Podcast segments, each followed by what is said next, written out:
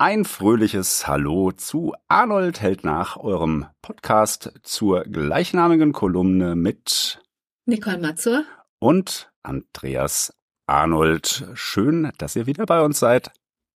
Der Titel Unter Strom, was steckt dahinter? Das ist ähm, auch wieder ein Wortspiel, wie so oft in meinen Titeln. Da geht es einerseits natürlich um das Kernthema. Es dreht sich in der Kolumne um das Thema Strom und Stromsparen. Aber auf der anderen Seite ist es natürlich auch ein Stück weit so die Geisteshaltung, äh, die man hat, wenn man so in der ökologischen Selbstoptimierung drin ist, ähm, dass man sich dann selbst ein Stück weit unter Strom setzt und unter Erfolgsdruck setzt und möchte, dass man da natürlich auch was erreicht. Genau. Oh, da bin ich gespannt. Ja, komm, wir hören mal rein. Gerne. Nach meinen Hobbys wurde ich einmal gefragt. Energiesparen war meine Antwort. Und das war kein Scherz. Es macht mir tatsächlich Spaß, nach immer neuen Optimierungsmöglichkeiten zu suchen. Während der Hobbyschwimmer am Ende seiner Bahn auf die Stoppuhr schaut und vor Freude ins Wasser schlägt, schaue ich am Monatsende auf den Stromzähler und schlage, naja, um ehrlich zu sein, schlage ich nirgendwo hin. Aber ich freue mich nicht weniger, wenn ich meinen Verbrauch erneut reduzieren konnte. In meinem Wohnzimmer leuchten seit Dezember LED-Lampen mit drei Watt. Und zwar nur noch vier anstelle der sechs herkömmlichen 25 Watt Lampen, die zuvor dort leuchteten und ich natürlich nicht weggeworfen habe. Sie sind noch immer in meinem Kronleuchter, nur eben ausgedreht und warten gemeinsam mit den LED-Lampen auf die Gelegenheit, den Raum in die Helligkeit einer Supernova zu tauchen. Wer weiß, vielleicht lerne ich einmal eine nette Astronomin oder gar eine Astronautin kennen, die es zu beeindrucken gilt. Alle anderen Geräte habe ich an Steckerleisten angeschlossen und schalte sie aus, wenn ich sie nicht nutze. Das spart den Bereitschaftsstrom, der in Summe schon mal 50 Euro im Jahr ausmachen kann. Auch permanent im Betrieb befindliche Geräte habe ich ausgeschaltet. Die unvorstellbarste Entwicklung? Ich habe den Stecker des Kühlschranks gezogen. Warum? Unmittelbar vor meiner Küche habe ich ein Fenster, das zum Balkon führt. Dort steht nun eine Kühlbox und ich nutze den größten Kühlschrank der Welt. Für März bis Oktober habe ich mir bereits eine stromfreie Alternative geschaffen mit zwei unterschiedlich großen Tonkrügen, die mir als überdimensionierter Sektkühler dienen werden. Ich hoffe, es funktioniert. Und wenn nicht? Nun, dann schalte ich den Kühlschrank eben ein halbes Jahr lang wieder an, bis der Spätherbst erneut Kühlschranktemperaturen bietet. Genauso mache ich es auch mit meinem WLAN-Router. Nur halt im Tages- und nicht im Jahreslauf. Erst spät habe ich realisiert, dass ich nachts kein Internet benötige. Vielleicht hatte ich unterbewusst die Befürchtung, ich könne mitten in der Nacht aus einem Traum erwachen und müsse lebenswichtig googeln, wer der vierte von Dumas Musketiere ist. D'Artagnan, Porthos, Aramis, einer fehlt immer. Aber mal ehrlich, luzid träumen kann ich nicht. Und tatsächlich erinnere ich mich ohnehin selten an Träume. Also schalte ich meinen Internetzugang aus, wenn ich schlafen gehe oder niemand im Haus ist. Andere Geräte habe ich ganz abgeschafft. Zum Beispiel mein Badezimmerradio. Es empfing nur Sender über das Internet, und aus dem Bett aufzustehen und fünf Minuten auf die Verbindung warten zu müssen, dafür fehlt mir in der Früh definitiv die Geduld. Da möchte ich aufs Klo und Mucke hören und nicht nervös auf der Stelle treten und warten, bis mein Router warm gelaufen ist. Stattdessen höre ich nun den hessischen Rundfunk über OKW und nutze dazu das Handy mit per Klinkenkabel angeschlossener Minibox. Ein stromsparendes Paar, das mich morgens nicht weniger glücklich macht. Auf dem Weg vom Bad zum Frühstückstisch wandern Handy, Box und HR1 einfach mit in die Küche. Beim Essen höre ich Nachrichten und sinniere dabei regelmäßig, wer denn nun der vierte Musketier ist. Ich weiß es immer noch nicht. Das muss ich endlich mal googeln. Ich habe während des Einsprechens fast nachgeschaut, ob es tatsächlich vier sind. Jeton. Ich hatte keine Frage, sondern das war einfach eine Aussage meinerseits. Ich habe gar Jeton ist nicht der vierte Musketier übrigens. Aber ich kann auch auf den D'Artagnan, äh, also je nachdem, also ist ja der vierte. D'Artagnan. Es gibt keinen vierten. Selbstverständlich. Doch, du hast ähm, D'Artagnan. Porthos, Aramis und genau das ist der, den ich nie weiß. Aber es sind vier. Es sind drei, die drei Musketiere. Ja, es sind drei Musketiere, aber dann kommt D'Artagnan mit dazu. Was später. Ja klar, Aber, aber sind die drei Musketiere. ja, aber trotzdem, also nein, pass auf. Die vier Lunken der Königin. Das ist eine schöne Verfilmung, die es genau richtig ausdrückt, weil es sind drei Musketiere und zu diesen drei Musketieren kommt D'Artagnan als der vierte dazu, der vierte Halunke quasi. Eine deutsch-französische Koproduktion aus dem Jahre 1972, wenn ich mich recht entsinne, mit Richard Chamberlain, Michael York und noch anderen sehr guten Schauspielern. Ja, dann ist der Witz ja weg. Dann kann ich das ja hier ähm, typischer Arnold. Siehst du, das ist das. Ja, du, du, du dachtest, es sei Ironie, aber es ist gar keine Ironie, weil es einen vierten Musketier gibt. Also de facto gibt es natürlich noch sehr, sehr viel mehr Musketiere als diese vier, weil ich glaube einfach, dass es kein kriegsentscheidendes Element wäre, Musketiere in eine Armee zu implementieren, wenn man nur vier Stück davon hat. Also es gibt mit Sicherheit hunderte von Musketieren oder gab es sie. Die Aussage ist nicht die vier Musketiere, sondern die Aussage ist die drei Musketiere. Und dann kommt D'Artagnan dazu. Richtig, gen genau, ja, schon, schon, aber Dann könntest du sagen, wer war eigentlich der fünfte Musketier? Aber du kannst doch auch nicht im, im Herbst äh, sagen, nee, es waren bis jetzt erst drei Jahreszeiten und ich weigere mich einfach, den Winter dazu zu zählen, weil es noch nicht kalt genug. Ja, aber es sind ja vier. So kommen wir nicht weiter, Nicole. Verstehst du den Punkt? ähm, großartig. So, okay, also ich streiche das jetzt, weil ich die Ironie nicht verstanden habe. Oder ich bin mir sicher, dass ich immer noch recht habe. Das ist äh, völlig, völlig in Ordnung. Ähm, das gestehe ich dir auch zu und ich schlucke jeglichen einen weiteren Kommentar runter, der mich in Misskredit bringen könnte. Okay, also du willst mir hier tatsächlich deine jährlichen Stromkosten darlegen? Ich kann dir meine jährlichen Stromkosten von damals darlegen, weil mit denen konnte man noch angeben. Ich habe tatsächlich äh, 37 Kilowattstunden pro Monat gehabt. Das ist äh, kurz bevor nüchte. Ja. Ähm, das heißt, so insgesamt äh, waren es dann ja, so um die 400, 350 Kilowattstunden pro Jahr meistens. Okay. Ähm, also extremst wenig.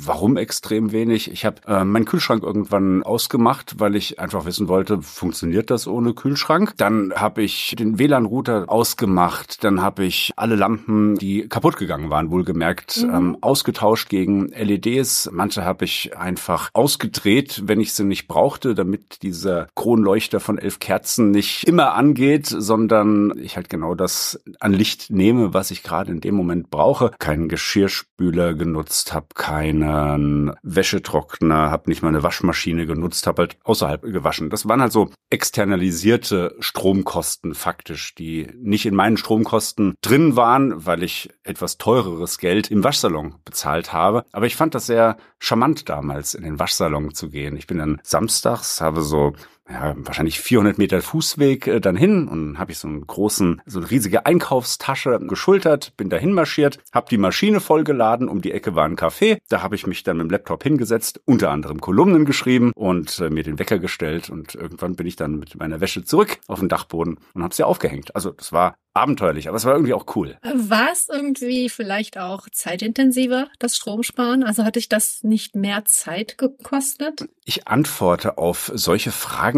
ganz gerne mit, dass ich in dieser Zeit vier Kinderbücher geschrieben habe, trotz äh, Fulltime-Job. Also so riesig zeitaufwendig kann es nicht gewesen sein, weil sonst hätte ich ja die Zeit dafür nicht gefunden. Und falls der eine oder andere sich diese Frage stellen sollte, nein, ich habe nicht während meiner Arbeitszeiten geschrieben, sondern in meiner Freizeit. Tatsächlich meine nächste Frage gewesen. Ja, ich dachte es mir. Das ist nicht das erste Mal. Und wie ist dein Stromverbrauch heute? Heute ist er tatsächlich höher. Ich liege immer noch unter dem, was ein Zwei-Personen-Haushalt, das ist der Hauptgrund, warum er höher ist. Wir sind jetzt ein Zwei-Personen-Haushalt oder ich habe einen Zwei-Personen-Haushalt, weil meine Freundin zu mir gezogen ist und sie hat einen Wäschetrockner und auch äh, eine Waschmaschine mitgebracht, weil es einfach nicht mehr umsetzbar war, mit der Wäsche von zwei Leuten dann runter zu marschieren. Ich konnte mich selbst einschränken. Mir war es, solange ich alleine lebte, auch egal, ob ich so ein T-Shirt äh, drei, vier Tage äh, getragen habe. Ich habe dann immer den Geruchstest gemacht und wenn es mich nicht geschüttelt hat, war es noch in Ordnung. ähm, Jetzt ist es halt so, wenn dieses Stadium erreicht wäre, würde ich geschüttelt werden und dieses ähm, Risiko möchte ich nicht eingehen. Nein, es ist, es kommt halt viel mehr Wäsche zusammen und wenn man es dann so hat, dass man wirklich äh, einmal die Woche dann jeden Samstag runter müsste und die doppelte Ladung waschen muss, das hat sich einfach dann nicht bewährt und das sind natürlich so so Kostenfaktoren und dann habe ich meinen Kühlschrank dann irgendwann auch wieder eingeschaltet, weil für mich allein konnte ich ganz individuell entscheiden, wie möchte ich es machen. Und wenn ich sage, ich schränke mich ein, weil ich auch einen sportlichen Reiz drin sehe, auszuprobieren, ist das eine Belastbarkeit, die du, die du aushältst? Gewöhnst du dich an die Belastung, bis es vielleicht gar keine Belastung mehr ist, die du spüren kannst? Aber zu zweit ist es halt was anderes. Da musst du halt schon Kompromisse eingehen, die ich aber auch gerne eingehe. Ich lebe ja gerne mit meiner Freundin zusammen und äh, insofern haben wir dann nicht nur den äh, Kühlschrank wieder eingeschaltet, der ist auf unterster Stufe. Wir haben auch so eine kleine Kühlbox äh, gekauft, äh, die hatte ich vorher auch nicht. Insofern sind das tatsächlich die Verbraucher. Aber ansonsten mache ich alles nach wie vor noch, ähm, wie das in der Kolumne von dir vorgelesen worden ist. Also auch das WLAN ist abends nach wie vor aus, immerhin. Mhm, sehr cool. Also ich habe mir so ein paar Sachen auch abgeschaut, also fand ich auch sehr inspirierend, muss ich sagen. Mich hätte das jetzt interessiert, wie das mit den Tonkrügen auf dem auf der Terrasse oder auf deinem Balkon geklappt hat. Hast du es ausprobiert? Ähm, tatsächlich habe ich es ausprobiert. Das hat auch überraschend gut funktioniert. Das waren zwei Tonkrüge. Die Mitte zwischen den beiden Krügen hatte ich mit Sand gefüllt. Wie groß waren die so? Wie kann ich mir ähm, die waren ja wie so große Pflanzkrüge. Ich würde mal sagen, ähm, der eine hatte so 50 und der andere wahrscheinlich 60 Zentimeter äh, Durchmesser gehabt, so dass dann in der Mitte Platz war oder vielmehr in der Mitte zwischen den beiden Krügen, den mit Sand gefüllt. Da kam dann immer so ein Liter Wasser über dem Sand, hat reingepasst, um den feucht zu halten und dann ist durch diese Verdunstung entsprechend äh, Wärmeenergie ähm, aus dem Inneren gezogen worden und das halt dazu geführt, dass tatsächlich das, was ich drinnen hatte, gekühlt war. Ist nicht immer das, was man braucht, dann ganz unten?